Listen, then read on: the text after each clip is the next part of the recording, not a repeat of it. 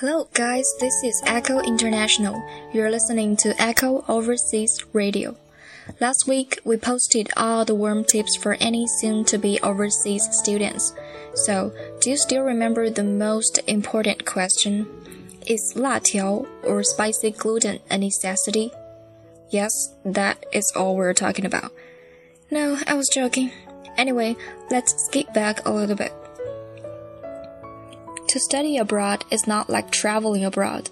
You have a lot of things to pack, despite of the limited value of your suitcase. Besides, different countries have different regulations on items you take. For instance, if you head for the US, make sure you don't have any pirated DVDs or books in your luggage. In Canada, endangered animals or anything made from their farms are not allowed. As for the items you take on the plane, you should put all your valuable belongings in a different bag, and this bag should include cash, visa, passport, admission letter, snapshot, and other important documents. In case of your luggage is lost, you better label it with your English name, school address, phone number, etc., so the airplane company can send it back as soon as possible. Finally, we hope that you have a wonderful time studying abroad. You can search Echo International or the keywords 易库 on WeChat to get more details. Also, please feel free to share opinions by leaving messages on our WeChat. We're looking forward to hearing from you.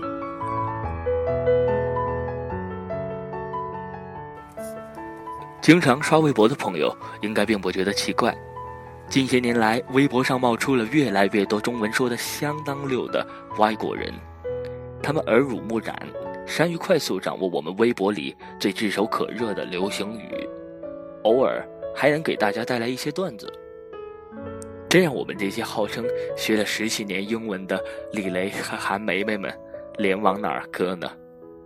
为了试图混入他们的社交网络，本周我们语言向的文章。Welcome to Facebook 的作者梁白开同学勇敢地翻到了墙的另一边，在 Welcome to Facebook 里，梁白开同学总结翻译了网友 OMG Facts 的一篇搞笑长微博，内容以孩子与父母间的幽默对话为主。对了，今天就是一年一度的母亲节，祝天下的母亲节日快乐！你也可以到我们易库的微信公众号里找出这篇文章，把快乐。分享给母亲们。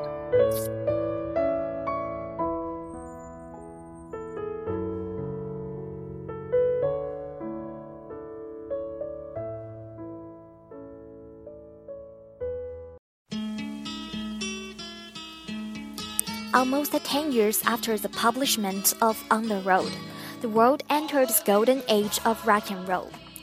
Teriyak left the world three years later, not able to see his followers young men and women who enjoy singing and sing the internal. It's the world of music. Of course, now the time has brought us closer to the music and can satisfy our desire by various music festivals.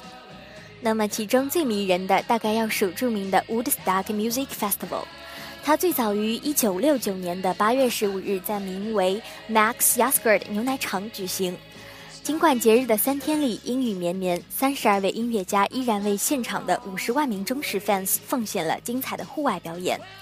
Hundreds of thousands of young people with pure hearts at Max Farm, turning the mud into a music paradise.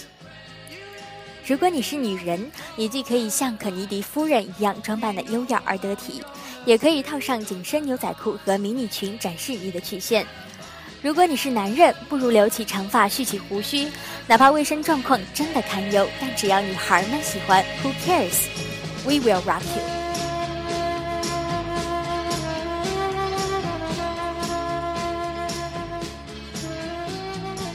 Buzzwords 指的是风靡一小段时间的流行语。以下二十个单词或短语是商业领域中近两年经常用到的时髦表达，但如今已经有一些过期或者是被过度使用，所以即便是再流行，你也要懂得适可而止。以下就是这些过期流行语的三大症状。第一大症状太频繁，这类词因使用次数太多，以至于渐渐失去原有的影响力和价值。For example, the first one, synergy, 协同效应，指的是企业或组织之间通过合作而非各自为战取得最佳结果。Second, game changer, 规则改写者，通常指给整个行业或领域带来变革的人物、产品或企业。Third one, meta, 是一个计算机用语，现在泛指一切抽象概念，所以原意已经被渐渐失效。Fourth, wheelhouse, 掌控区，在商业活动中指的是能够顺利解决问题的能力范围，但是同样使用太多，快被用烂了。Fifth one, thought leader, 意见领袖。Sixth one, paradigm shift, 范式转移。该词用于描述商业实践中巨大的变革和根本性颠覆，但是现在已经被大大消解了它本来的意思，用于插科打诨。The seventh, big data, 大数据。第二大症状，太抓狂。For example, the eighth, guru 专家，这又是一个被玩坏的词啊。Ninth, strategic 战略。 Tenth, co-opetition 合竞，代表着合作和竞争，可事实上根本就没有这层关系存在嘛，简直无法好好玩耍。The eleventh, best of breed 单项最佳品牌。第三大症状太宽泛。For example, the twelfth, growth hack 流量黑客。The thirteenth, disruptive 颠覆性。Fourteenth, onboarding 入职培训。 Fifteenth, vertical 垂直化。Sixteenth, hit the ground running 立刻开工。Seventeenth, directionally accurate 定位准确。The eighteenth, pivot 转型。最后总结一下，虽然不少词语已经不合时宜，但是偶尔使用也是可以的。